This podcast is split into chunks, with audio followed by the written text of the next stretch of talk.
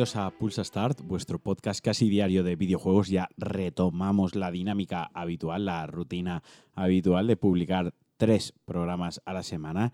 Y hoy quería empezar hablando, o hoy os quería hablar de dos juegos a los que he jugado últimamente. Hoy voy a basar el programa en comentar dos juegos que me han gustado. El primero es Ion Fury, del que os hablé hace unas semanas, que era este shooter retro old school desarrollado por 3D Realms, los desarrolladores del Duke Nukem 3D original y que utilizaban exactamente el mismo motor y la misma tecnología y que nos prometían un viaje al pasado, un viaje en el tiempo a, como os digo, los FPS más old school, más tradicionales y de la vieja escuela, con los que crecimos los jugadores que tenemos ya 30 tacos, nuestros primeros shooters, que fueron pues Blood, eh, Quake, eh, Doom, eh, Duke Nukem, como os digo. Pues bien, he estado dándole caña a este Ion Fury, como os digo, que lo tenéis en Steam por unos 20 pavos, creo recordar, 20,99 y que básicamente es un Duke Nukem 3D actualizado, quizás, tampoco diré actualizado, porque el juego es exactamente igual, como os digo, usa el mismo motor gráfico, lo que es una ventaja porque funciona prácticamente en cualquier ordenador sin un solo bug y va fluidísimo. Pero bueno, a nivel jugable, un shooter desde la cadera, mogollón de armas, chascarrillos, enemigos por todo el mapa y una velocidad trepidante que nos obliga a pensar muy rápido a qué enemigo disparar primero, gestionar muy bien la munición porque es jodido, es un juego bastante jodido que no da tregua, o sea, te castiga, no hay una dificultad fácil, no hay un tutorial donde te explica muy bien cómo son las dinámicas y vas escalando poco a poco los niveles. Ya desde el momento uno es un juego bastante, bastante difícil. Y como os digo, con la protagonista, en este caso es eh, femenina, suelta todo el rato los mismos chascarrillos a los que nos tenían acostumbrados estos juegos de los 90. Así por ponerle algún defecto, pues eh, quizás la IA de los enemigos he notado pues que simplemente está hecha para que avance contra ti, ¿no? En cuanto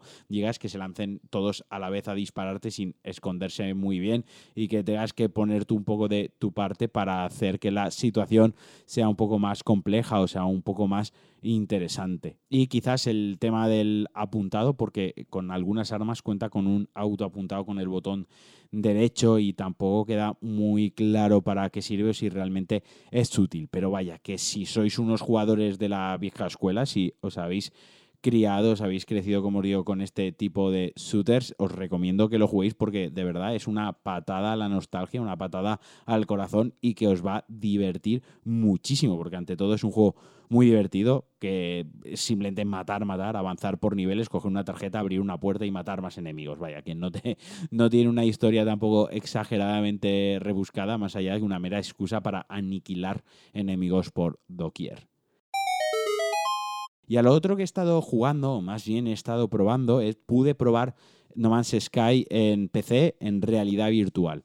Yo soy muy escéptico con la realidad virtual, no tengo ningún casco de VR, en primer lugar, porque casi todos mis amigos han comprado algún casco de VR, así que siempre que he querido probarlo, pues lo he tenido accesible. Y en segundo lugar, porque nunca me ha acabado de llamar lo suficientemente la atención como para hacer ese desembolso. Pero bueno, al caso, al lío, ya os comenté hace un par de semanas que No Man's Sky se actualizaba, recibía una actualización muy tocha en la que sus creadores Hello Games habían estado trabajando durante un año y parte de esa actualización era el modo VR, tanto para PC como para PlayStation 4. Yo he podido probarlo en PC con un Oculus Quest, este que es inalámbrico, y la verdad que la experiencia ha sido genial aparte de que gráficamente se veía muy bien, es decir, se veía como se ve el No Man's Sky con sus cosas buenas, que es la dirección de artes, ese apartado visual tan llamativo, tan colorido, tan extraterrestre, todo, y con sus cosas malas, pues que mm, tampoco es, digamos, un portento gráfico, pero donde yo creo que de verdad está todo ese trabajo que han hecho con la VR y donde creo que gana muchísimos puntos, es un gran juego, una gran adaptación a la VR, es el tema del HUD, es el tema de la interfaz, no es simplemente el menú que tenemos en la consola visto desde el casco de VR, sino que se han currado unos menús eh, contextuales, digamos, por todo, como si llevases un casco, es que me cuesta un poco expresarlo con palabras, es como si llevases puesto el casco y el HUD fuese apareciendo en función de que si te miras el guante izquierdo, o si miras el guante izquierdo y lo levantas, la mano izquierda, con el, con el mando del Oculus cogido, pues aparece lo que sería el menú básico, el menú de pausa, ¿no? Si miras hacia otro lado, sale el menú de construcción y puedes interactuar con él. Está muy, muy bien integrado. Creo que ahí han hecho un gran trabajo. Eso es de reconocer y es la clave verdadera de, que la experiencia VR funcione. Luego, más allá de ello, pues cómo se juega, ¿no? Pues tenemos dos tipos de movimiento. Puedes tener el típico movimiento que se instala o que es el, habitual en los juegos de primera persona, los FPS de VR, que es saltar el teleport, el instant teleport, pues para evitar mareos en el jugador. Pero esto se puede desactivar y con los sticks podemos movernos como en un FPS normal y corriente, delante, atrás, desplazamiento izquierda-derecha, aunque mirar arriba y abajo lo tenemos que hacer con la cabeza.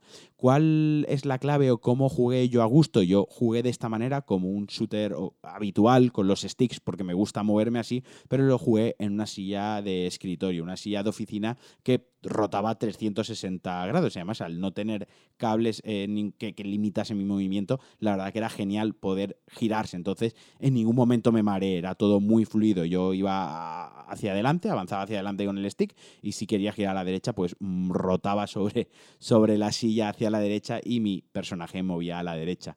Luego, una vez ya me subí a la nave, el control de la nave, la verdad que también estaba chulísimo. Salir al espacio era una experiencia guapísima, se controlaba muy bien, mirabas alrededor quien haya jugado a algún juego en VR de este estilo, rollo Elite Dangerous, sabrá a lo que me refiero, ¿no? Que, te metes ahí y te explota la, puta cabeza.